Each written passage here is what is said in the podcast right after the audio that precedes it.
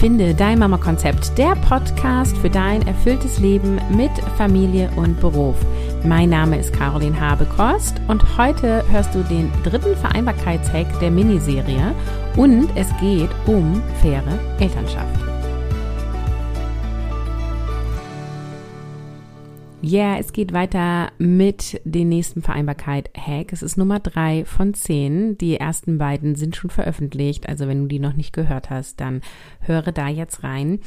In diesen Vereinbarkeit-Hacks nenne ich dir Stellschrauben, an denen du drehen kannst, damit deine Vereinbarkeit so richtig geil wird und du sagst, yes, ich habe richtig Bock auf mein Leben, ich liebe es, Familie und Beruf zu vereinbaren oder ich liebe es, in Elternzeit zu sein und ja, ich mache mir mein Leben so, wie es mir gefällt. Und ein Punkt, der extrem hilft, um eine gute Vereinbarkeit zu leben, ist das Modell der fairen Elternschaft.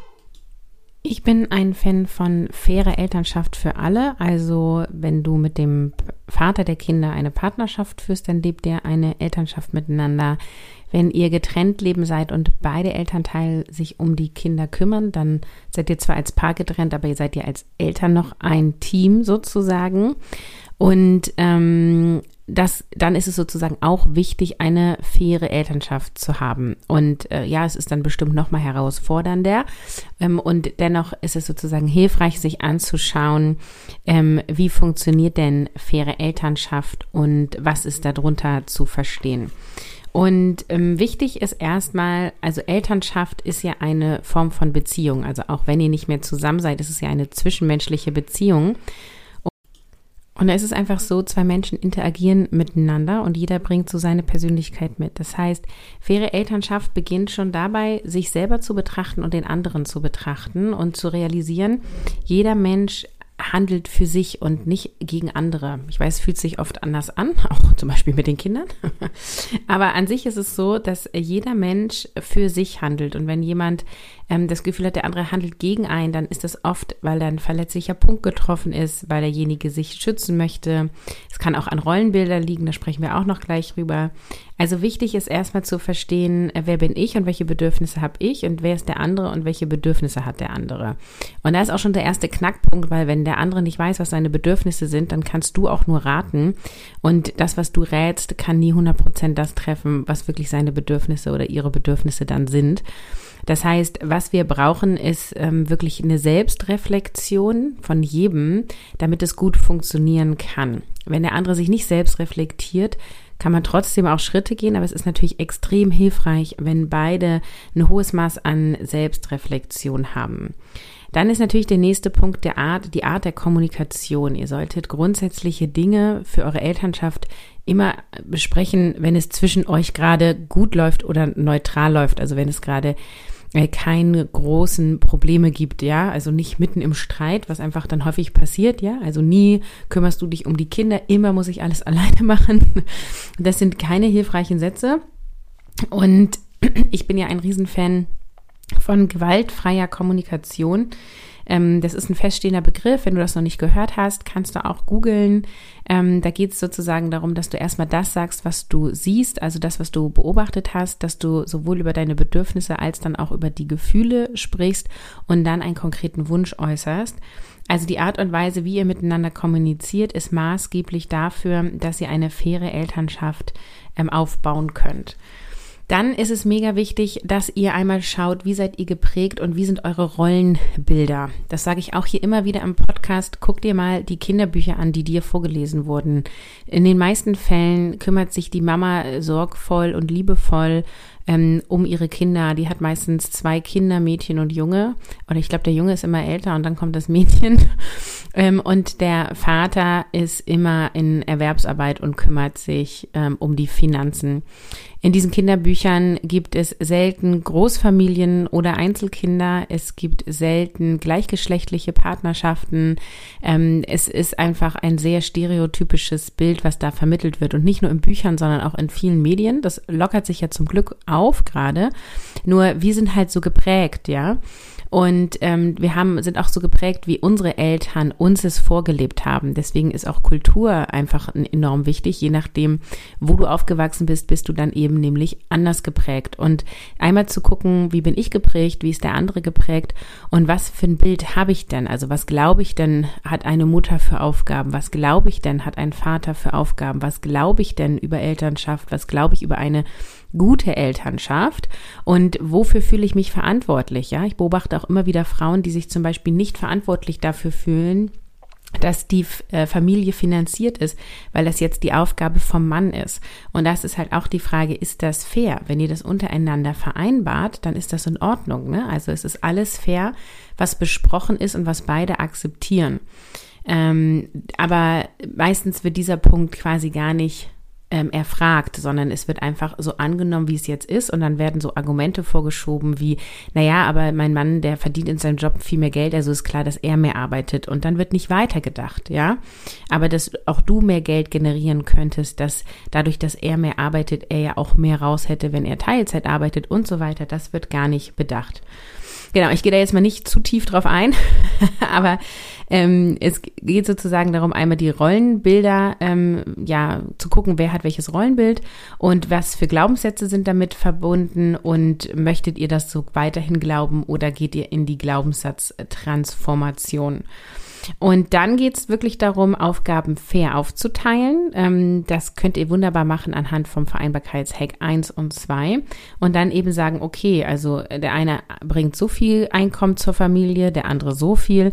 Dann wird hier so viel Care-Arbeit und hier so viel Hausarbeit gemacht oder wir ähm, sourcen die Hausarbeit aus oder, oder, oder da ist es dann halt wichtig, über die Kommunikation, die ja dann gegeben sein soll, ähm, Möglichkeiten finden, äh, zu finden und auszuprobieren. Also da ähm, möchte ich auch empfehlen, dass ihr immer wieder ins Experiment geht und ausprobiert, wieder miteinander redet und schaut, was, äh, was passt denn da am besten. Genau, und für die faire Aufteilung eignet sich halt mega ein agiles Board ähm, einfach weil es Aufgaben sichtbar macht, immer klar ist, wer wann ähm, ja was tut und ihr darüber gut in Kommunikation kommt und Aufgaben wirklich erledigt werden und ihr gleichzeitig euch nicht tot organisiert. Und letztendlich geht es dann darum, es immer wieder auszuprobieren und wirklich miteinander zu reden. So, sind deine Bedürfnisse erfüllt? Was sind deine, was für Bedürfnisse sind nicht erfüllt? Wie könnten wir das noch anders, ähm, ja, ausprobieren? Ähm, was könnten wir noch anpassen? Also es geht schon immer wieder um eine gewisse Art von ähm, Optimierung, aber ohne, dass es jetzt irgendwie Druck machen soll und ja, dass du irgendwie sagst, so ja, okay, jetzt ähm, müssen wir dies noch anpassen, das noch anpassen und ich muss hier noch effizienter werden.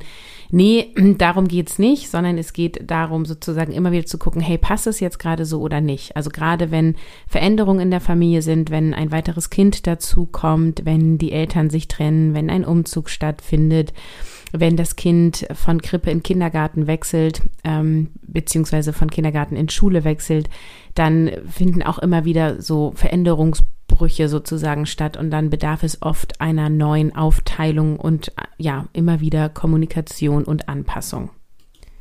Wenn es jetzt darum geht, ein agiles Partnerboard zu nutzen, dann habe ich da auch einen Kurs für dich, nämlich Mission Aufgaben gemeinsam rocken. Und diese Art ähm, der Aufteilung, also dieses agile Board zu machen, ist ein Schritt in Richtung faire Elternschaft. Und das agile Partnerboard fördert euren regelmäßigen Austausch und es hilft eben alles auf einen Blick zu haben und eure Organisation auch so ein für alle Mal ja gut organisiert und ähm, im Griff zu haben.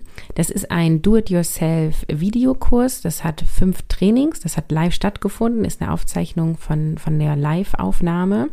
Und in diesen Videos bekommst du sehr klar vermittelt, wie so ein Board funktioniert. Und du lernst, wie du es selber umsetzt für dich in der Partnerschaft. Also auch ihr zusammen. Ihr könnt es auch zusammen anschauen. Und es ist wirklich alltagstauglich. Und wenn du dich für Missionaufgaben gemeinsam rocken entscheidest, dann hast du mit deiner Partnerin, mit deinem Partner zusammen einen zentralen Ort für alle Aufgaben und Verantwortung. Und das erleichtert, erleichtert massiv euren Alltag ähm, dann wachsen du und dein Partner, deine Partnerin automatisch mehr zusammen und das verbessert das, ähm, ja, das ist sozusagen ein Tool für eure Kommunikation. Du hast eine Methode an der Hand, die die faire Elternschaft fördert. Es werden Aufgaben gemeinsam bewältigt und keiner steht mehr alleine da und das beugt natürlich auch Streit in der Partnerschaft vor. Du weißt, wie jeder das einplanen kann, was ihm oder ihr wichtig ist, also zum Beispiel Me-Time, Paarzeit oder Familienausflüge. Und du hast ein Tool, welches individuell anpassbar ist. Das ist ja ein agiles Board. Ne? Damit erlernst du ein Vorgehen, was du durch Reflexion und je nach Lebensphase immer wieder angleichen kannst. Und in diesen fünf Videos ist es so, dass ich einmal das agile Board für Eltern erkläre, dann einmal zeige, wie das Board im Alltag anwendbar ist, dann sprechen wir darüber, wie du das für dich oder ihr das für euch anlegen könnt und dann zeige ich, wie du das Board nachhaltig etablieren könnt und am Ende gibt es dann auch noch äh, eine Q&A-Session, die aufgezeichnet ist und natürlich könnt ihr den Kurs auch als Paar zusammen machen. Und das Agile Partnerboard ist ein Kurs von vieren, die in dem Finde dein Mama-Konzept Bundle mit enthalten sind. Da drin ist ja auch noch enthalten Mission Mental Load reduzieren, Nein sagen lernen und wie du dir dein Leben gestalten kannst. Und all diese Kurse sind jetzt letztmalig verfügbar zu einem No-Brainer-Preis. Also für das ganze Bundle zahlst du weniger als für das Partnerboard-Kurs alleine und du hast dann vier Sachen damit drinne. Und ähm, dieses Angebot gilt ähm, nur noch bis zum 1.12. im Frühbucher und am 8.12. gibt es das Bundle dann nicht mehr und auch keins der Kurse mehr. Das heißt, wenn du Interesse hast, dann geh mal auf carolinhabekost.de slash Bundle. Link ist auch in den Show Notes. Bis zum 1.12. 12 Uhr mittags gilt der Frühbucherinnenpreis und danach ähm, steigt der Preis und die, das Bundle ist noch insgesamt bis zum 8.12. verfügbar. Ja, und dann freue ich mich, wenn wir uns beim nächsten Vereinbarkeit-Hack hören. Ich wünsche dir gutes Umsetzen und bis zur nächsten Episode.